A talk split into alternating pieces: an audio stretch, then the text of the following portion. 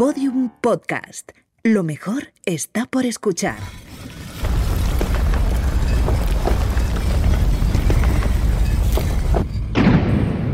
Dentro de la pirámide. Con Nacho Ares. Podium Podcast.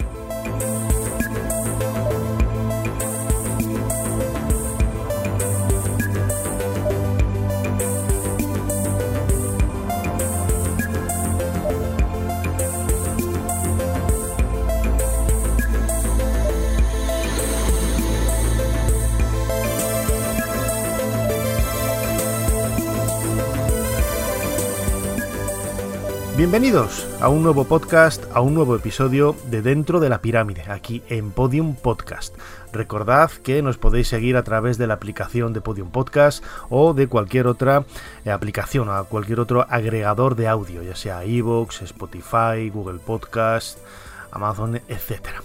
Siempre, cada dos semanas, traemos eh, temas relacionados con el antiguo Egipto. Cada uno de estos podcasts, cada uno de estos programas es un nuevo bloque ¿no? en la construcción de esa pirámide enorme que cada uno de vosotros, con vuestras suscripciones, con vuestras escuchas, vamos haciendo cada vez más grandes.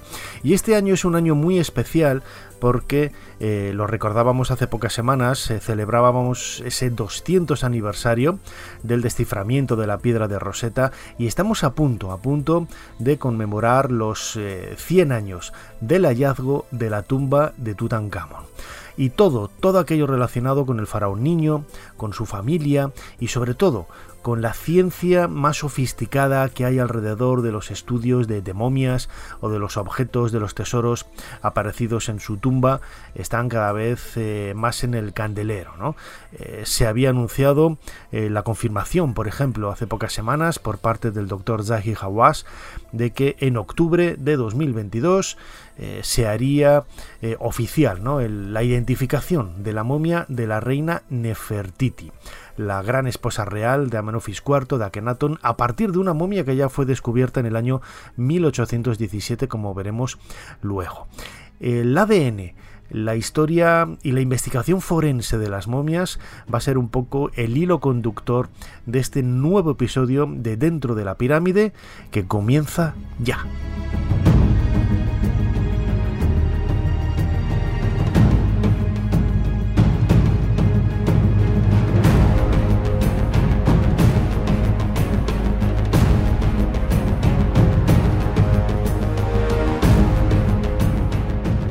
Hace 100 años, cuando apareció la tumba de Tutankamón y luego se estudió en la década de 1920 su momia, surgieron muchas dudas. ¿no? Hay que pensar que en la época de Amarna, el, punto final que marca en esa historia de, Egipto la figura de Tutankamón, estamos más o menos a mediados del siglo XIV antes de nuestra era, pues eh, es una época realmente convulsa, llena de lagunas, de problemas por ese eh, trasfondo religioso ¿no? que protagonizó un poco su padre, Akenatón, al eh, dejar de lado el culto de Amón y centrarlo todo en el culto al dios solar Atón.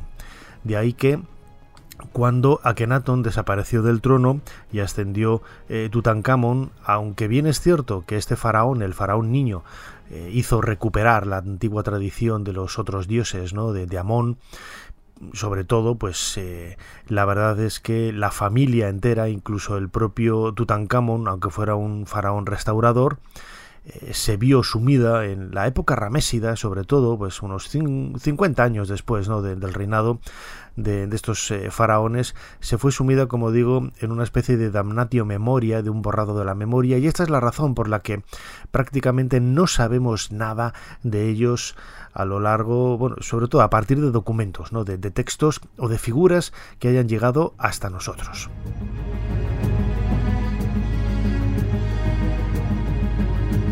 Dentro de la pirámide, con Nacho Ares, en Podium Podcast.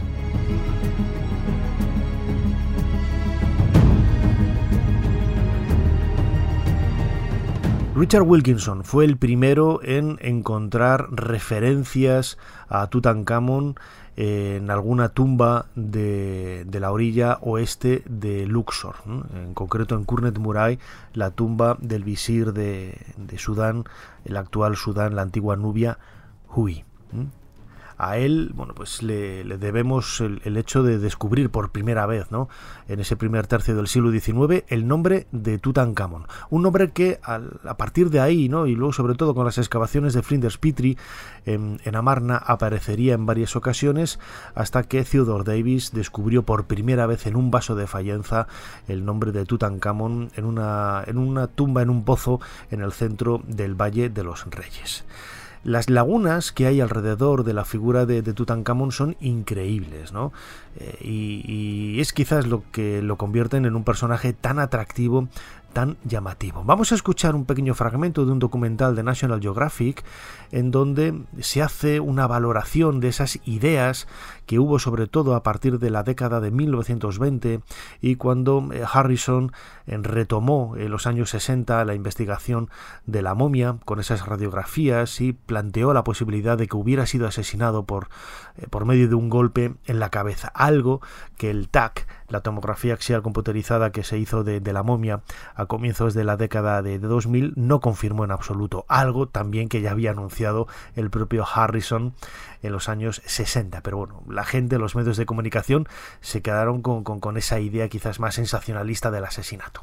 El faraón niño era un héroe nacional. Había reunificado Egipto y hecho las paces con los sacerdotes.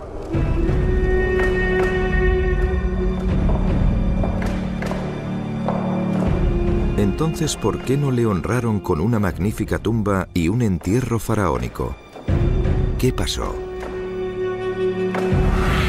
¿Podría el misterio de su muerte dar alguna respuesta?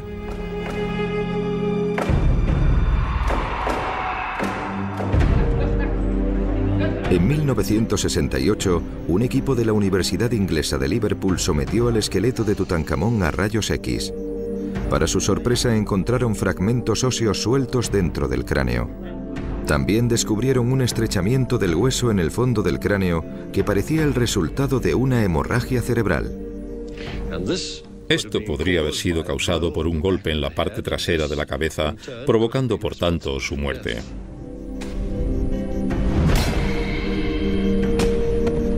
Parecía que el faraón niño había sido víctima de un asesinato brutal.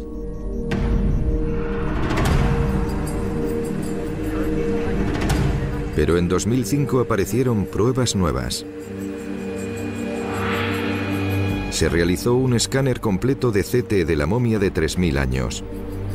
En un principio se buscaban más indicios que respaldaran la idea del golpe en la cabeza. El objetivo principal era buscar la fractura hundida. No lográbamos encontrar ninguna en el cráneo.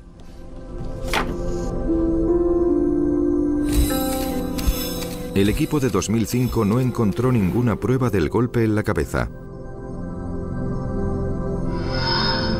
En cuanto a los fragmentos óseos de dentro del cráneo, pensaron que serían roturas de las vértebras del cuello realizadas durante la excavación en la que Carter examinó a la momia.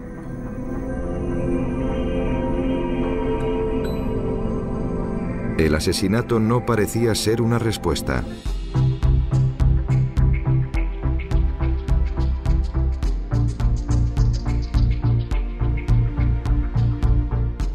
Con estos datos, con estas cuestiones, con estas preguntas lanzadas al aire, era muy, muy necesario realizar una investigación quizás más profunda de los restos funerarios del faraón niño Tutankamón.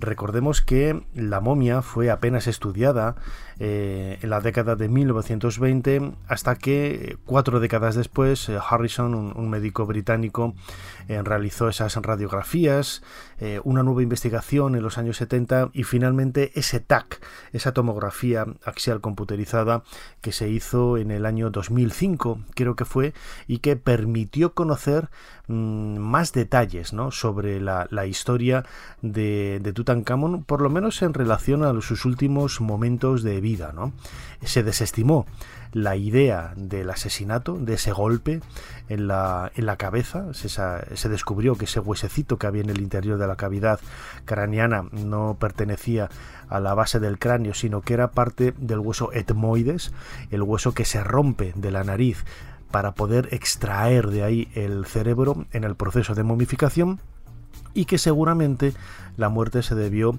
eh, producto de una infección en la rodilla izquierda que, se había visto en, en esa tomografía.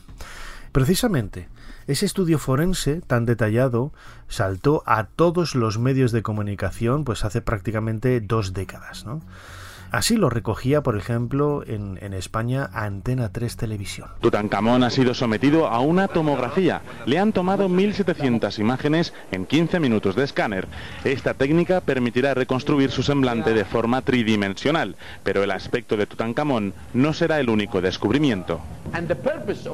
El propósito de este examen es mirar dentro de Tutankamón y averiguar la causa de su muerte, por qué murió y la edad en la que murió. De momento se estima que murió a los 18 años tras una década de reinado, aunque solo la cabeza permitirá averiguar más cosas sobre este faraón. El primer descubridor de la tumba, en 1925, utilizó hierros incandescentes para llevarse las joyas y el oro que habían en el sarcófago, destrozando así varias partes del cuerpo momificado. La siguiente labor de estos científicos será restaurar el sarcófago y los restos del faraón.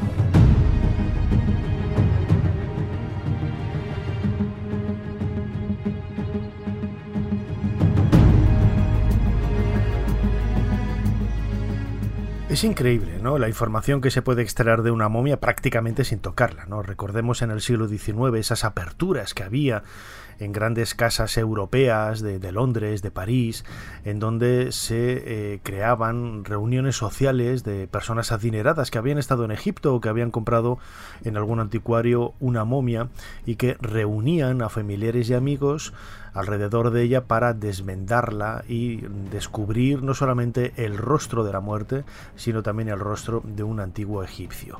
Bueno, pues eh, este proceso de desvendado de momias, que también lo hicieron los primeros arqueólogos, eh, cuando aparecieron, por ejemplo, las momias reales en el año 1881, eh, se dice ¿no? que la de Ramsés II, que apareció en este escondite en este año en, en Deir el Bahari, tardó apenas 10 minutos en ser desvendada, ¿no? con todo lo que implica el hecho de la información que se pierde, ¿no? porque esas vendas no se conservan, no se conserva la información de cómo estaban colocadas, de, cómo fue el proceso de vendaje, etcétera. ¿no? Bueno, era otra prioridad científica la que había en aquel momento. Pero después de estudiar la tomografía, el, TAC, este escáner de, la momia, eh, para realizarlo no hace falta tocar absolutamente de eh, nada de, de la momia, incluso hoy se hacen tomografías de momias dentro de sus vendas, y dentro de sus ataúdes y no hace falta abrir absolutamente nada porque el escáner lee con una precisión extraordinaria todo lo que hay dentro. El paso siguiente que se necesitaba dar era el estudio de ADN. En los años 80 ya empezaron a, surgir las primeras voces alrededor de, la, posibilidad de, conseguir ADN antiguo, es decir, una cadena de, ADN a través de, los restos conservados en una momia. En la actualidad hay que decir que eh, prácticamente hay dos bandos. Los que admiten la posibilidad y la estudian con vehemencia, ¿no? de, eh, que es factible extraer ADN antiguo de una momia, de un, de un cuerpo eh, de hace miles de años, y los que son escépticos y explican también con la misma vehemencia y con los mismos argumentos científicos todo lo contrario, que es prácticamente imposible y que la inmensa mayoría de las muestras que hoy tenemos de, este ADN de, momias antiguas no es tal, sino que está contaminado con eh, infinidad de, elementos que se han podido eh, dar a la hora de, la toma de muestras, ¿no? solamente de las personas implicadas en el proceso, sino también de la contaminación que haya podido tener la, momia a lo largo de los años de, exposición, en el momento del descubrimiento, etcétera, etcétera, etcétera. En los años 90, Scott Woodward eh, miembro de la Universidad de la Brown University de, Estados Unidos, eh, fue pionero en este tipo de, trabajos. Él publicó en varios artículos científicos eh, algo que bueno pues que tuvo mucho eco en, el ámbito científico en aquel entonces no hace prácticamente 30 años que era extraer él fue el primero en extraer ADN de un fósil de un dinosaurio eh, lógicamente esto le abrió muchísimas puertas al estudio del ADN antiguo y lideró un proyecto en los años 90 para poder estudiar las momias reales del Museo del Cairo. Así nos lo contaba él en un documental de televisión titulado El secreto de los faraones. Hace poco, Woodward fue el primer científico del mundo que halló muestras de ADN en el hueso de un dinosaurio. Lo que parecía un sueño posible tan solo en la película Parque Jurásico se convirtió de repente en una realidad. La idea de crear un faraón a partir de los genes hallados en Egipto resulta fascinante. Parque Jurásico sigue siendo en gran parte una ficción. Lo que podemos hacer actualmente, en lo que sería un parque faraónico, es extraer unos diminutos fragmentos de información genética de un faraón que vivió dos o tres mil años atrás, reconstruirlos y averiguar gran cantidad de cosas acerca de esa persona. Sin embargo, todavía no podemos combinar toda esta información para crear el genoma completo de un faraón y hacerle revivir. No, no podemos hacer eso. De momento es imposible. No obstante, podemos saber muchas cosas acerca de esa persona gracias a los datos que hemos podido elaborar a partir de estos fragmentos de ADN de 3.500 años de antigüedad.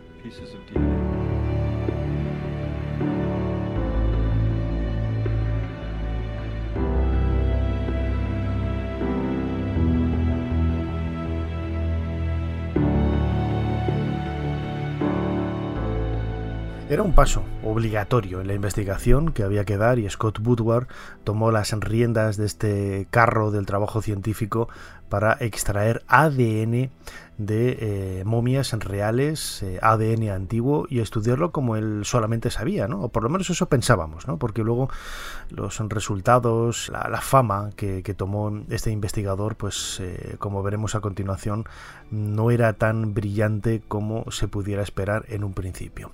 Él recibió permiso para poder realizar estudios de ADN de esa familia real de, Egipto, de los faraones de Egipto, a partir de esas momias descubiertas en los dos principales escondites de momias que aparecieron en Egipto, el DB320, descubierto en 1881 con casi 40 momias reales, y también las momias que aparecieron en la KV35, en el Valle de los Reyes, la tumba de Amenofis II, en donde aparecieron momias tan célebres como no solamente la propia de del faraón Amenofis II en un ataúd, en un sarcófago de piedra, sino también la dama anciana, la dama joven, un príncipe que no sabíamos a quién podía pertenecer y que estaba entre estas dos eh, momias femeninas, eh, otra momia extraña e insólita que, luego se perdió y que estaba en la, antecámara de la, tumba, es decir, se podía hacer una lectura bastante importante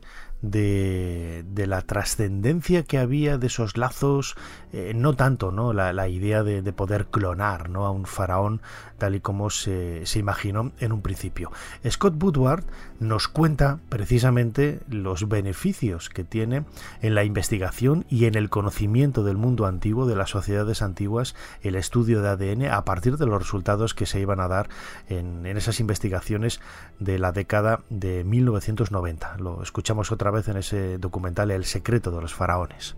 ¿Ya hay bastante? Creo que ya basta. Sí, está bien. Vamos a ponernos los guantes y la mascarilla.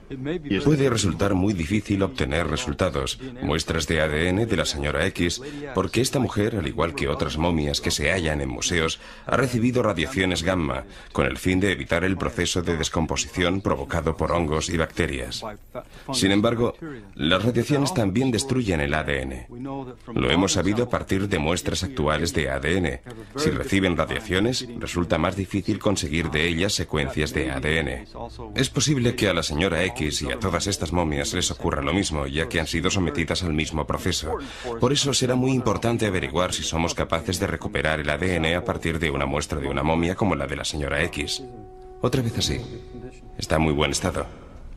El proceso es una auténtica investigación forense, una búsqueda de pruebas. No serán las pruebas de un crimen, sino las pruebas de la historia.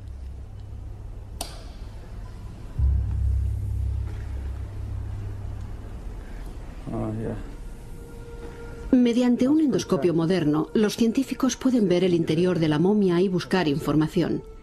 Cicatrices y marcas en la piel, indicios en el interior de la momia. Todo ayuda a Scott Woodward y a Nasri Iskander a conocer la posición social de esta persona en el antiguo Egipto. Un cuidadoso proceso de secado ha dejado el cuerpo intacto.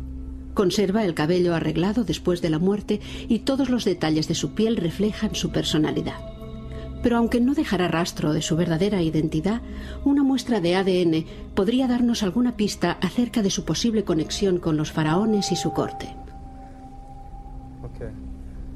Los científicos solo necesitan una diminuta muestra de tejido del cuerpo para llevar a cabo el análisis.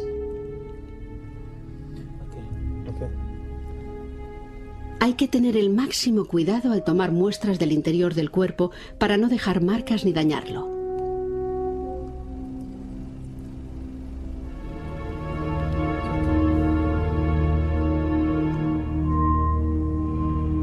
Scott ya ha extraído muestras del tejido de soberanos como Sekenenre, Amenhotep I y Tutmosis I. El próximo será Tutankamón, el famoso joven rey. Woodward espera recoger muestras de 27 momias reales y de 500 momias menos conocidas almacenadas en el museo. Una de las cosas que nos gustaría averiguar es quiénes eran los faraones. ¿Qué ley de sucesión tenían? ¿Qué línea genealógica seguían? ¿Era importante que la sucesión fuera de padre a hijo?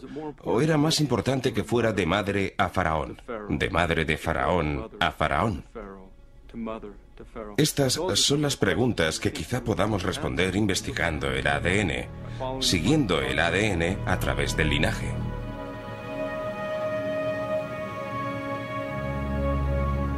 Dentro de la pirámide, con Nacho Ares, Podium Podcast.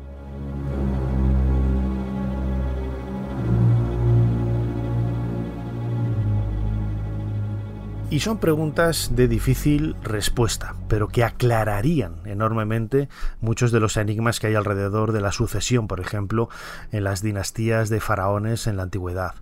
Mm, el proyecto de Scott Woodward de pronto se vio eh, bloqueado por las autoridades egipcias. Fue una sorpresa, eh, yo lo comenté en su momento con Nasr Iskander, que era eh, la persona, el encargado de las momias reales en el Museo del, Cairo, en la Plaza del Tahrir, con quien me, unía una, gran amistad y me sigue uniendo, aunque hace muchos años que no, que no hablamos, él ya está retirado. y hubo dos razones principales según me explicó Nasri Iskander, eh, del porqué del retiro, ¿no? del, del permiso de Scott Woodward para realizar los estudios de ADN. En primer lugar, había un tema científico. Y es que el estudio del ADN del dinosaurio, que había sido publicado en revistas eh, científicas, al final se demostró que estaba contaminado y que los escépticos que habían puesto el grito en el cielo, eh, lanzando las alarmas sobre la precariedad del sistema de, de, recogida de datos para estos estudios, pues tuvieron razón al final. Realmente el ADN del dinosaurio tenía poco de dinosaurio y mucho más de las personas que habían tomado las muestras. Es muy, muy difícil evitar la contaminación en la toma de muestras de ADN antiguo.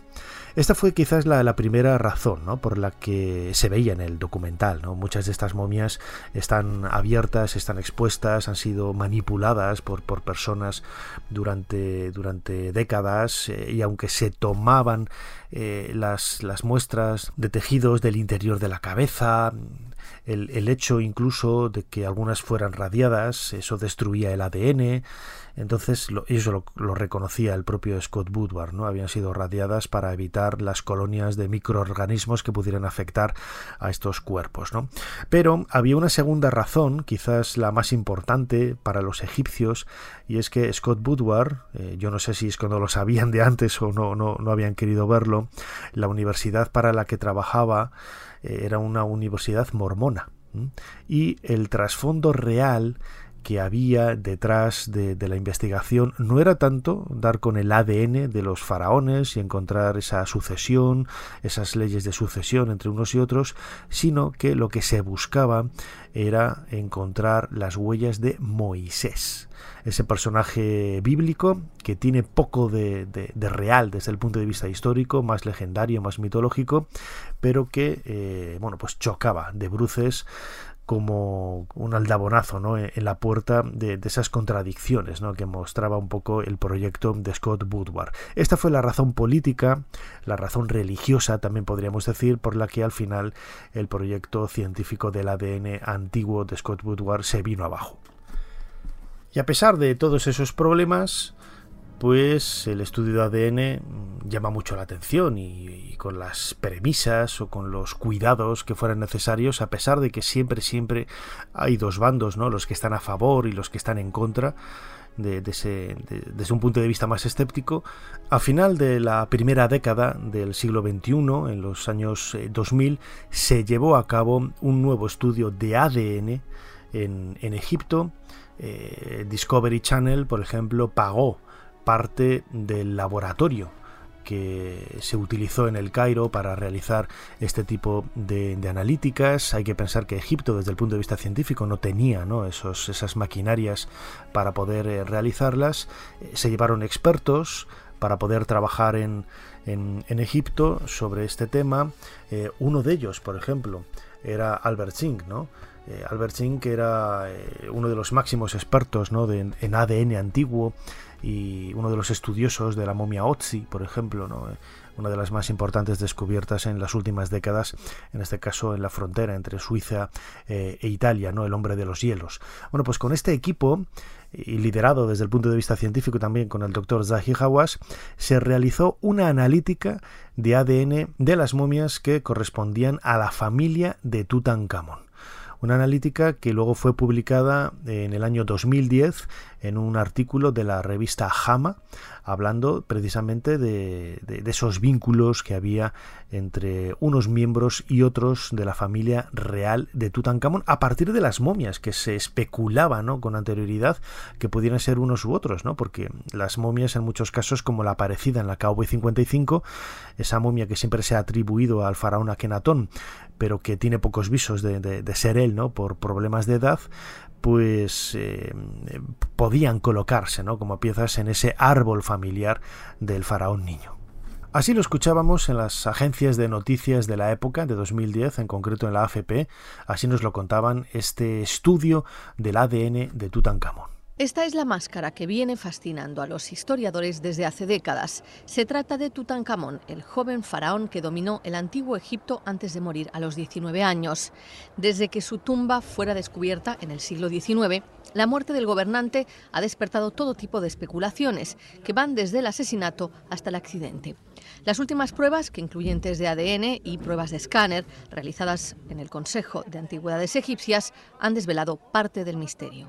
Podemos afirmar que el rey Tut sufrió una fuerte malaria y la malaria grave causa fiebre elevada. Realmente creo que actualmente podemos dar una respuesta sobre la muerte de Tutankamón. El estudio concluye que el debilitamiento causado por la enfermedad fue la causa de su muerte.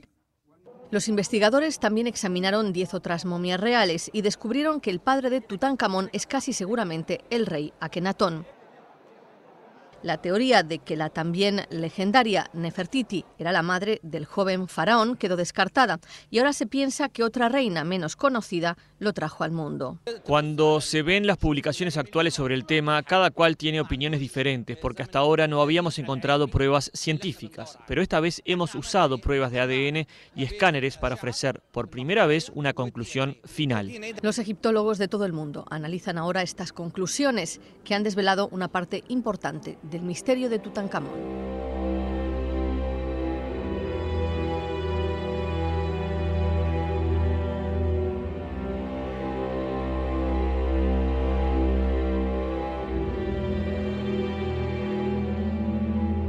Es un trabajo sencillo, lo decíamos antes, ¿no? Hay dos grupos muy claros, los que están a favor y los que están en contra.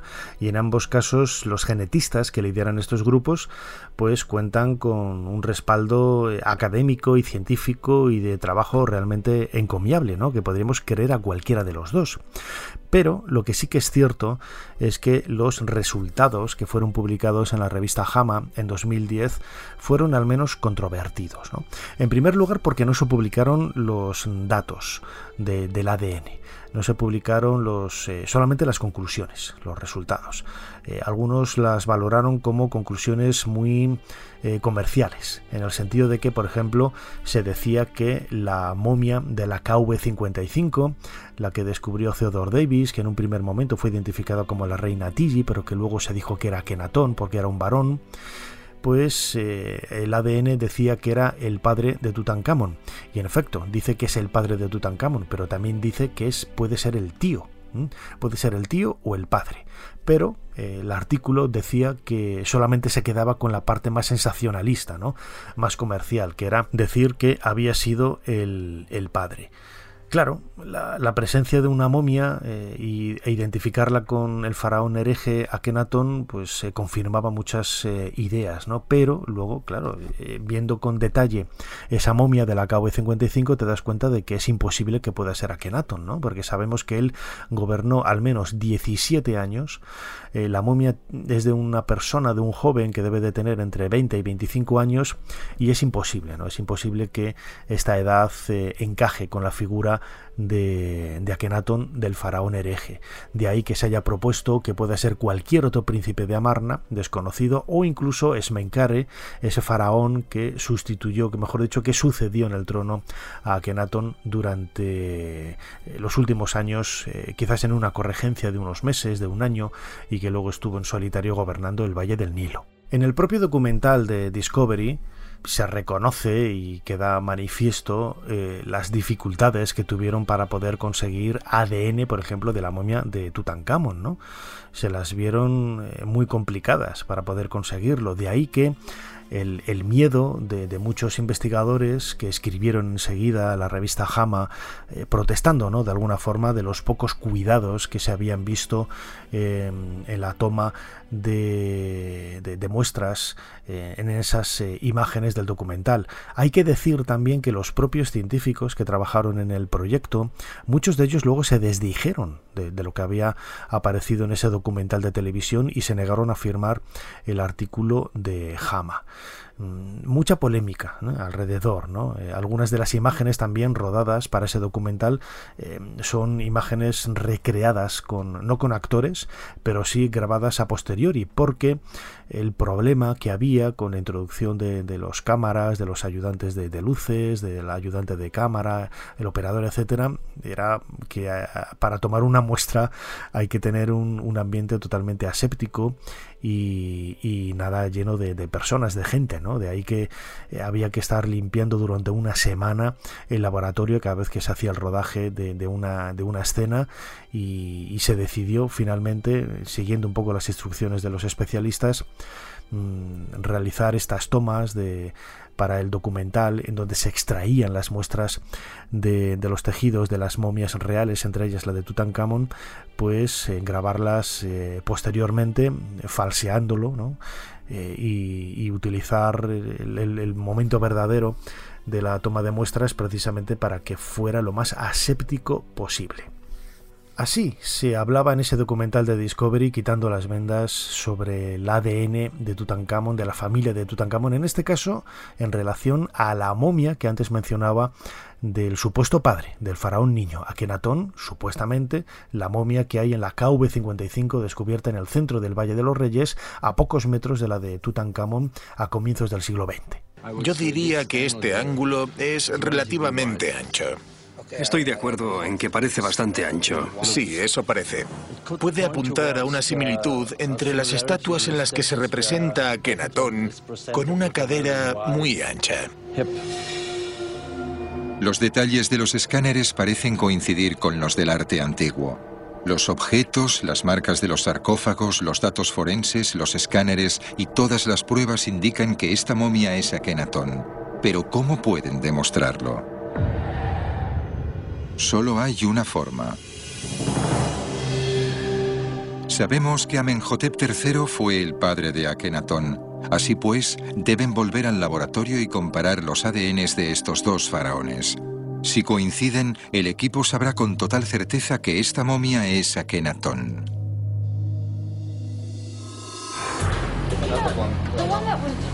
De vuelta al laboratorio del Museo Egipcio del Cairo, los científicos siguen luchando para conseguir el ADN de las muestras de Tutankamón. Podemos afirmar que el ADN se encuentra en muy malas condiciones. Es muy frustrante mirar la pantalla y no ver nada. Es el peor ADN que hemos extraído nunca. Lo han intentado con muchos experimentos, cada uno con una combinación química ligeramente distinta para aislar el ADN. Pero parece que nada funciona. Tutankamón da negativo. Tenemos un problema y es esta sustancia negra. Lo que tenemos que hacer es averiguar qué es y deshacernos de ella. Tras muchos análisis, pueden confirmar que la sustancia negra es un residuo de una antigua mezcla de aceite, miel y cera, usada para preservar el cuerpo de Tutankamón. Pero el faraón fue momificado con mucho más que esta mezcla, con algo que ha conseguido filtrarse en sus huesos, contaminando así la médula. Esta parte debería ser distinta. ¿Superará la química del antiguo Egipto a la tecnología del siglo XXI?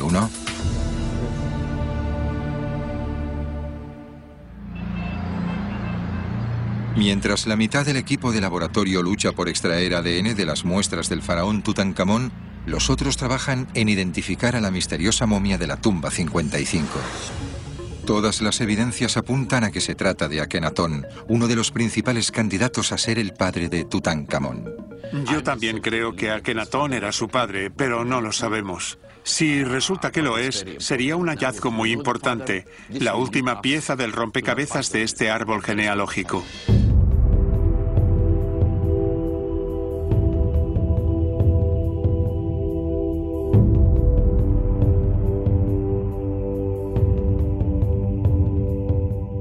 Dentro de la pirámide, con Nacho Ares, en Podium Podcast.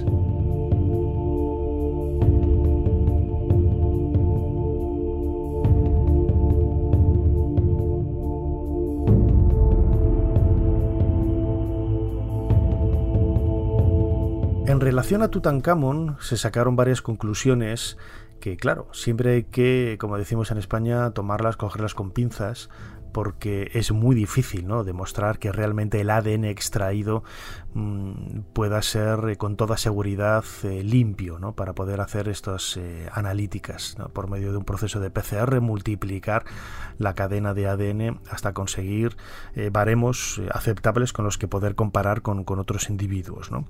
Bueno, se analizaron también los fetos aparecidos en la cámara del tesoro de la tumba de Tutankamón y eso confirmó lo que ya se sospechaba que eran hijos eh, no natos de, de, Tutankamón, se comparó con el ADN de Tutankamón y había esa filiación padre e hijo y a partir de ahí se podían buscar también la madre, ¿no? Y la madre pues hubo dos eh, propuestas.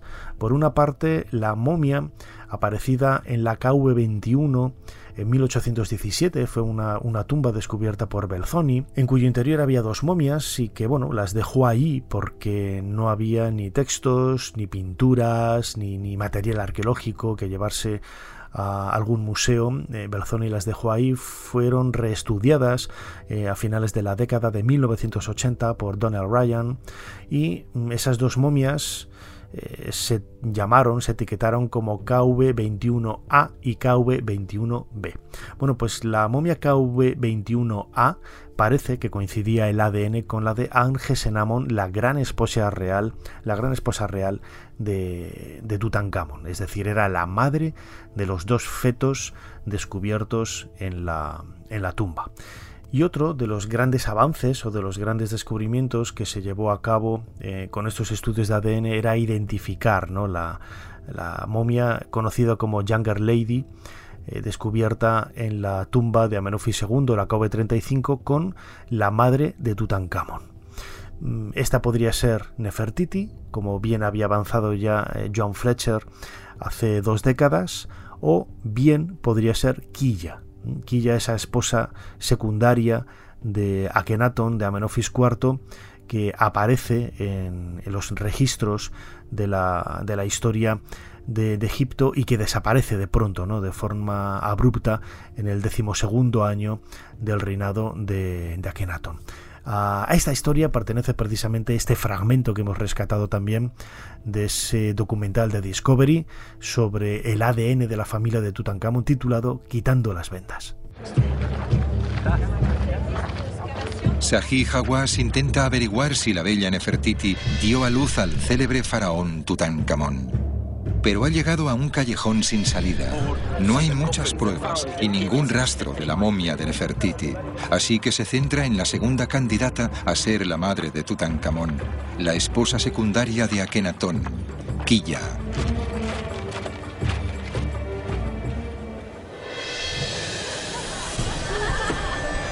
Considerada una princesa extranjera, Aquilla a menudo se la conoce como la Gran Amada y también como la favorita de Akenatón. Muchos investigadores creen que fue ella quien dio a luz a Tutankamón, pero su rastro desaparece antes incluso de la caída de Amarna, la ciudad de Akenatón. Las razones siguen siendo desconocidas.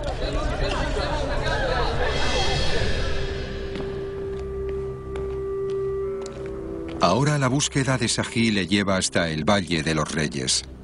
Cree que la recién descubierta tumba KV-63 pudo haberse construido para Quilla. No solo está cerca de la tumba de Tutankamón, sino que los objetos que se han encontrado en su interior relacionan a este con Quilla. Un retrato en particular. Cuando miro la cara de este féretro, pienso en Tutankamón. La nariz, la boca y los ojos son idénticos a los de Tutankamón.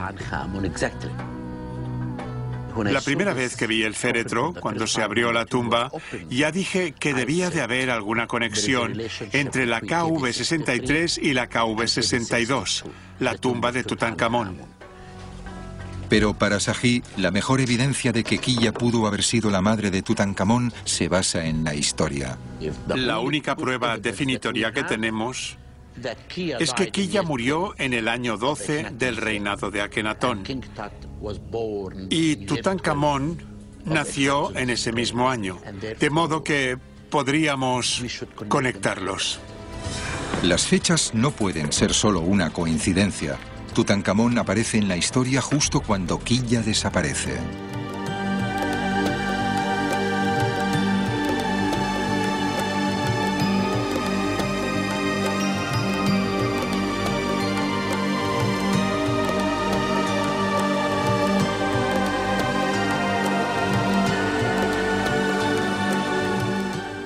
Es cierto, ¿no? Debemos utilizar documentos históricos para poder confirmar la información científica que aparezca en los resultados del ADN. El ADN no te da nombres, no te da números de identificación, no te da el DNI de, las personas. Es decir, eh, que una momia sea el padre de Tutankamón no implica en absoluto que sea Akenatón, porque eso es una suposición que nosotros hemos sacado leyendo quizás un poco entre líneas, pero puede ser un error. Al mismo tiempo que la reina aquí ya puede ser sí o no, o la reina Nefertiti, o cualquier otra mujer del, del harén de, de Amenofis IV Akenatón puede ser la madre del faraón niño todo ello se tiene que complementar, ¿no? Como digo, ¿no? No, no podemos tomar solamente los estudios de ADN para poder sacar conclusiones. Y es lo que lo convierte en algo realmente fascinante, porque es una herramienta que apoya, ayuda a consolidar o a confirmar o incluso a, echar por tierra posibilidades que se creían hasta ahora mm, pues muy reales, no muy factibles. ¿no? El ADN, por ejemplo, confirmó que esa dama anciana, The Elder Lady, encontrada en la KV35 de, del Valle de los Reyes, la tumba de Manofis II, en ese escondite de momias, era la reina Tigi. En un primer momento, en los años 70, se hizo una analítica de un mechón de pelo que había en la tumba de Tutankamón y que parecía ser un regalo o un recuerdo del faraón niño de lo que seguramente hubiera sido su abuela, la reina Tilly. Se comparó con, con ese con ese el cabello de esa momia y había ciertos elementos similares, unos estaban a favor, otros en contra, pero bueno, parecía que sí, ¿no? Y el ADN finalmente parece que confirmó, ¿no? Que el ADN de ese cabello era el mismo que había en la en la dama anciana, lo que bueno, pues parece evidente, ¿no? Que, que, pudiera ser la reina Tilly. Eso sí, los escépticos siguen poniendo eh, todas sus dudas, todos los interrogantes alrededor del ADN antiguo. Así que estaremos muy atentos ¿no? a lo que pueda surgir en, en, estos meses alrededor de la momia de la reina Nefertiti y de otros miembros de la familia real de Tutankamón, ahora que nos acercamos a ese centenario del descubrimiento de la tumba de Tutankamón. Cerramos la puerta de esta pirámide aquí en Podium Podcast.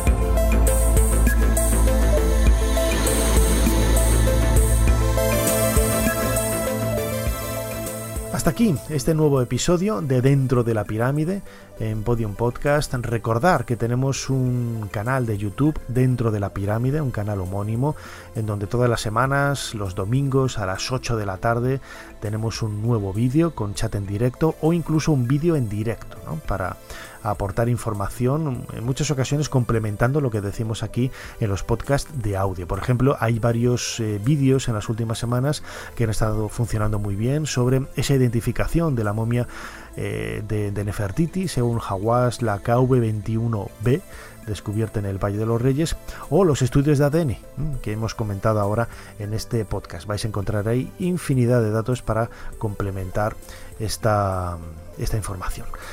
No me queda más que daros las gracias, suscribiros al canal dentro de la pirámide a través de la publicación, eh, mejor dicho, a través de la aplicación de Podium Podcast, que es la mejor manera de contactar con nosotros, de, dar a los eh, me gustas, eh, valorar los, los episodios para que sigamos, sigamos haciendo cosas. Nos seguimos escuchando aquí dentro de poco, dentro de la pirámide. Hasta pronto.